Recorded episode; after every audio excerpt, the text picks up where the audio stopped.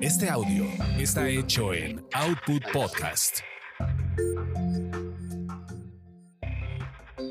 Bienvenidos sean a esta su orgasmería de barrio, donde nos clavamos en la textura de la sexualidad. Mi nombre es arroba tulipán gordito y la banda que me respalda.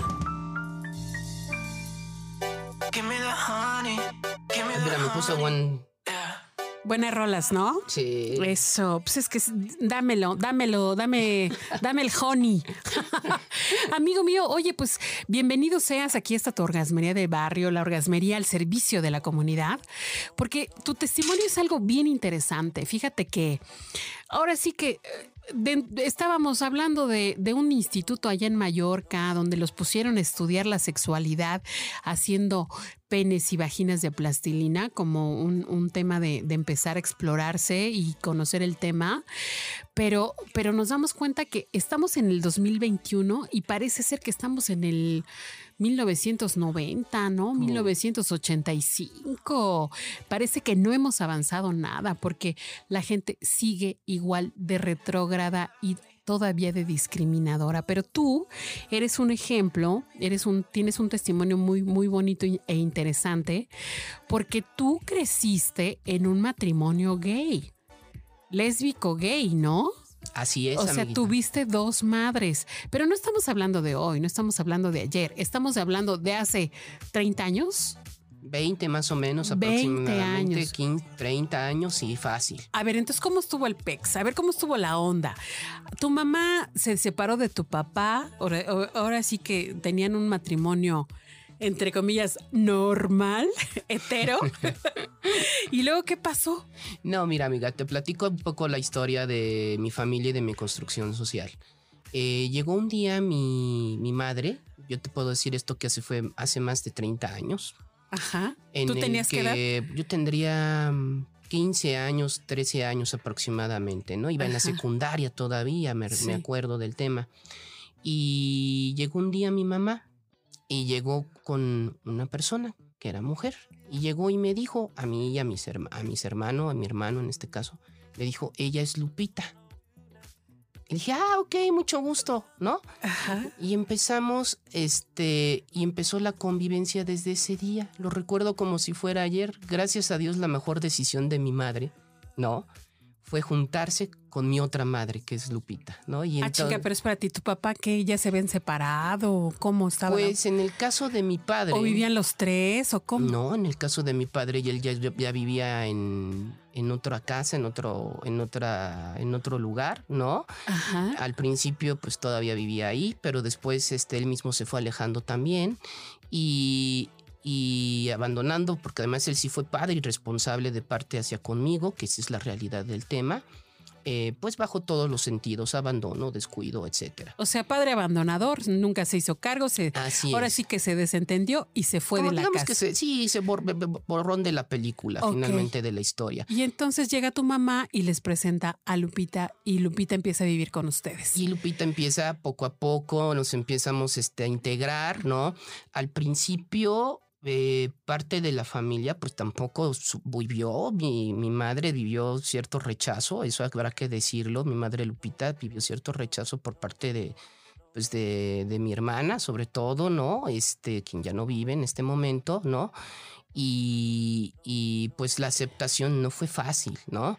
Pero a ver, espérate, ¿tú te la solías o tú andabas ahí tragando camote como en la secundaria siempre andamos? Sí. Ni siquiera te la olías, no sabías ni qué onda ni de qué se trataba la situación. Este, mira, no, porque sí, sí, sí sabía de qué se trataba. Más sin embargo, yo siempre lo vi como una forma de naturalidad en este caso, porque ella, mi madre, mi madre biológica, porque decirte que tengo dos madres, una biológica y otra de corazón. Así es, tengo dos madres totalmente afectivas y amorosas, ¿no? Y en el caso de cuando llegó Lupita a nuestras vidas, em, agradezco infinitamente que haya hecho eso, porque cuando llegó le dijo a mi madre biológica, me dice, ella es Lupita y es mi pareja. Así llegó mi mamá, con esos ovarios llegó. Así está el business, ¿no? Y entonces, Cabrón. entonces yo dije, ah, ok, perfecto, mucho gusto, ¿no? Entonces, este, la relación de confianza. eh, Tú lo aceptaste sin chingón. bronca. Tu hermano menor lo aceptó también chingón. Mi hermano mayor, de hecho, es- ah, mi hermano perdón. mayor. Mi hermano mayor le costó, yo creo que un poquito ahí de ese tema, el- eh, los primeros días de aceptación.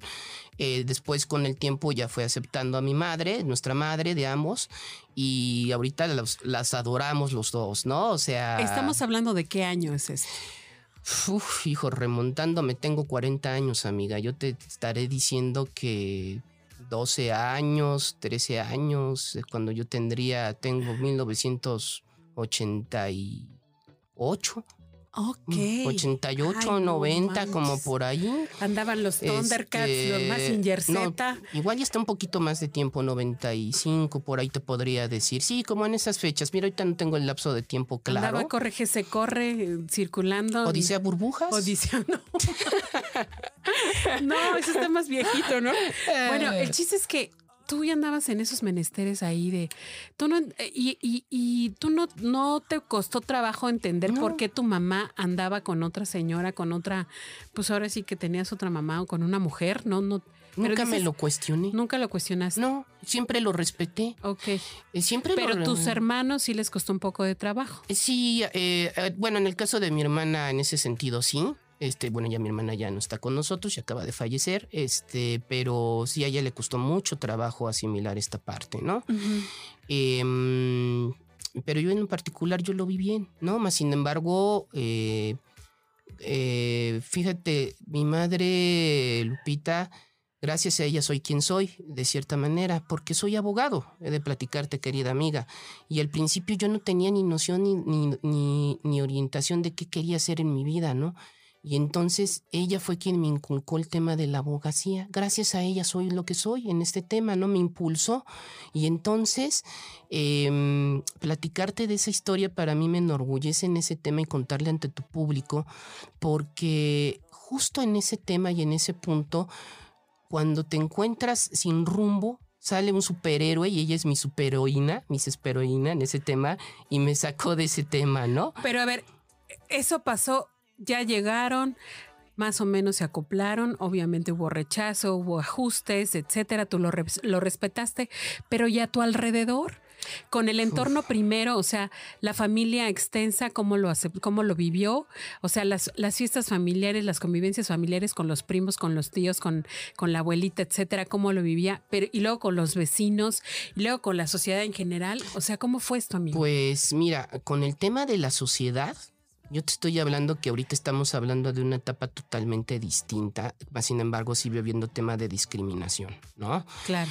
Eh, con la sociedad, cuando yo iba en la secundaria, sí era un tema de discriminación, sí era un tema de situación de rechazo en un momento determinado. Y ¿Quién firmaba las boletas en la secundaria? Eh, mi papá firmaba, todavía vivía mi papá, y él iba y firmaba las boletas, ¿no? Eh, y eh, pues a veces también mi mamá asistía a la firma de boletas, ¿no? En ese tema. Eh, pero finalmente la discriminación con, con los amigos y con la parte de la escuela siempre existe, porque además siempre se creía la tendencia, te platico amiga, una teoría retrógrada médica que decía que los hijos de un matrimonio gay se convierten en gays. Así es, así es. ¿No? así es. Yo soy totalmente heterosexual, he de decirte, y soltero además, ¿eh? Y- Digo, y a las pruebas me remito. y a las pruebas me remito, y no por patrocinarme en tu estación de radio, querida amiga, pero por la parte de la soltería, ¿no? Pero eso es un mito, eso es un mito dentro del mismo matrimonio lésbico gay, ¿no? O sea, yo soy totalmente heterosexual y ya. Entonces, eh, la discriminación fue en aumento y entonces ellas hicieron crearon con el paso del tiempo una asociación que se llama Grumale, que significa Grupo de Madres Lesbianas, en donde las mujeres lesbianas se reunían para poder trabajar sobre sus emociones y sobre sus sentimientos y en búsqueda de una lucha de ejercer derechos. Claro. Derechos que no había en ese tiempo. Yo ahorita yo te puedo decir, ya eh, parejas homoparentales pueden adoptar sin ningún problema Se pueden afiliar al Seguro Social, se pueden casar, pueden casar, pero la gente no sabe por qué se da estos derechos. Entonces, dentro de nuestra lucha como familia, fue parte de esta asociación civil que es Grumala, importantísima para toda nuestra familia, ¿no? Que es una AC, que se convirtió en AC. Incluso te he de comentar que salimos en un video que pueden buscar seguramente, no sé ¿En si eh, YouTube? po- posiblemente esté en YouTube. En YouTube. Ajá. En YouTube, ya ves que todo está en YouTube, ¿no? Ajá. que se llama Nosotras Hablamos.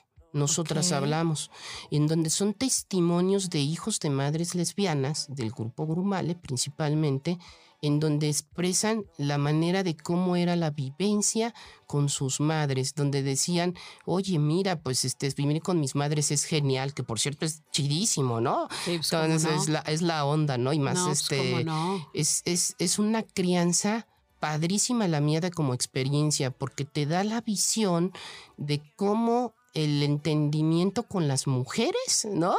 El cómo el ser, re- respetar a las mujeres y el cómo sentir como hombre, ¿no? Es, es como un doble tema muy chido, ¿eh? De decirte, porque dentro de las masculinidades clásicas, ¿no? Los hombres no se les permite ni llorar, no se les permite expresar o decir que se sienten enfermos, ¿no? Y por ejemplo, yo en mi caso, yo No, te y hay que ser bien violentos, chup- chupar un chingo, coger mucho, demostrar tu hombría todo el tiempo. Y eso, pues, no, no, tú no lo viviste de esa forma, ni tu hermano. No, por supuesto, mi O- hermana. oye, pero sí, ¿no? viviste una serie de violencia del exterior hacia tu familia. Sí, claro. O sea, te- te- de puto no te bajaban, gay. de, de cuestiones de justos de esos descalificativos, de no integrarte con otras personas en otros juegos, sentías el rechazo, vivías el rechazo, ¿no? ¿Y tú cómo, eh, lo, cómo lo sentiste? ¿Lo, lo viviste? Lo- o sea, ¿lo sufriste? ¿Te pareció mal pedo? ¿O qué, qué- cómo, ¿Cómo reaccionabas? Pues mira, sí me incomodaba porque más que lo que veían era un descalificativo y una preferencia sexual, de la cual no tendrían por qué meterse ni conmigo, ni con mi familia, ni con mis madres, ¿no?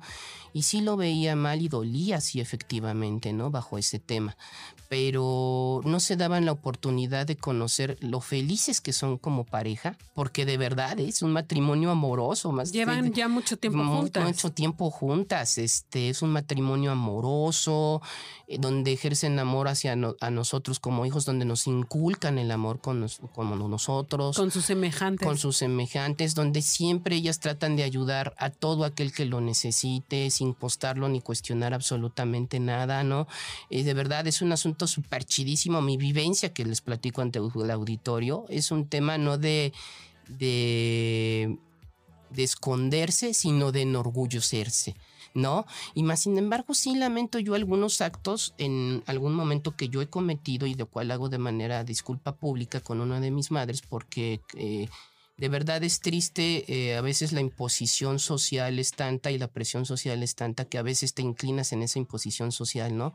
Pero... no me digas, ¿qué le hiciste? ¿Qué hiciste? Mira, ¿Llegaste a avergonzar o qué? no, no, más que avergonzar, como proteger de la situación del, del tema, porque la comunidad en donde estaba en Veracruz era una, una comunidad muy machista, ¿no? Y negando la situación del parentesco en ese tema, lo cual me arrepiento infinitamente y me Claro. escondo ante todas las piedras, porque vieras y que la boca se me haga chicharrón, amiga. Y, que ¿Y el culo carnitas? Y el culo carnitas, como bien dices, porque, porque de verdad es que mi madre es la onda, ¿eh? Las dos son la onda y gracias a ella, y lo reconozco ante este, y pido una disculpa pública en ese sentido, aprovechando el tema, sobre este tema, este, ya que tenemos Pero es la que es difícil la presión, amigo.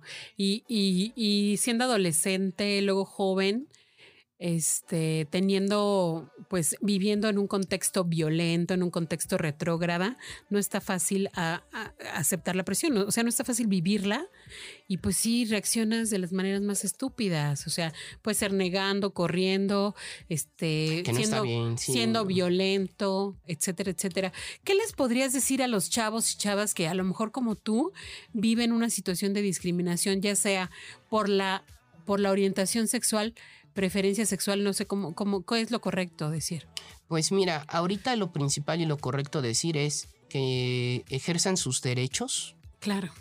Que ejerzan sus derechos que nos han costado como los que nos costaron a nosotros para que ustedes ahora tengan esos derechos, ahora que lo que les toca a ustedes es ejercitar esos derechos, ¿no? Y de qué manera que si viven discriminación, acercarse a las autoridades y poder defenderse ante ellos. Entonces, eh, hay muchas, muchas que nos pueden apoyar, ¿no? Y sobre todo, defender sobre su identidad sexual. Porque si bien es cierto y son felices bajo esa identidad sexual, es muy respetable y nadie tiene por qué cuestionarles o cuestionarlos del por qué si se cogen uno con otro, otra con otro. De verdad, hay las estadísticas indican que los matrimonios homoparentales viven más felices que los heterosexuales. Entonces, eh, sí, sí es cierto. Eh, Hace rato hablábamos del abuso sexual. Sí. Y sabemos los datos están ahí contundentes que ese tipo de, delitos se dan en matrimonios homo, o heterosexuales, perdón, heterosexuales de hombre-mujer. En, ese, en esos sitios es donde más violencia se da, es donde más abusos sexuales se dan. Así es. En esos contextos. Así es, amiga. Entonces yo invitaría a esa parte a que los ejerzan.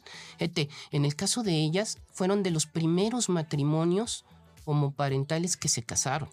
Te, te, platico la estrella de la familia, de las primeros que aseguraron a la pareja, ¿no? Sí. Este, son derechos ganados, son derechos que tiene nuestra sociedad. Y que costaron sangre, sudor y lágrimas. Amenazas de muerte, inclusive mismas, de otras gentes ignorantes, ¿no? ¿Sí les amenazaban de muerte, amigo? Eh, mira, no tanto propiamente así, pero sí hay casos en los que sí se ha llegado a amenazar de muerte cuando se ejercitaban este tipo de derechos. Y son cosas que la sociedad misma tiene que ejercer, que aprender por el legado que se les está dejando, que las nuevas generaciones que ahora vienen es el que puedan tener esta información. Claro.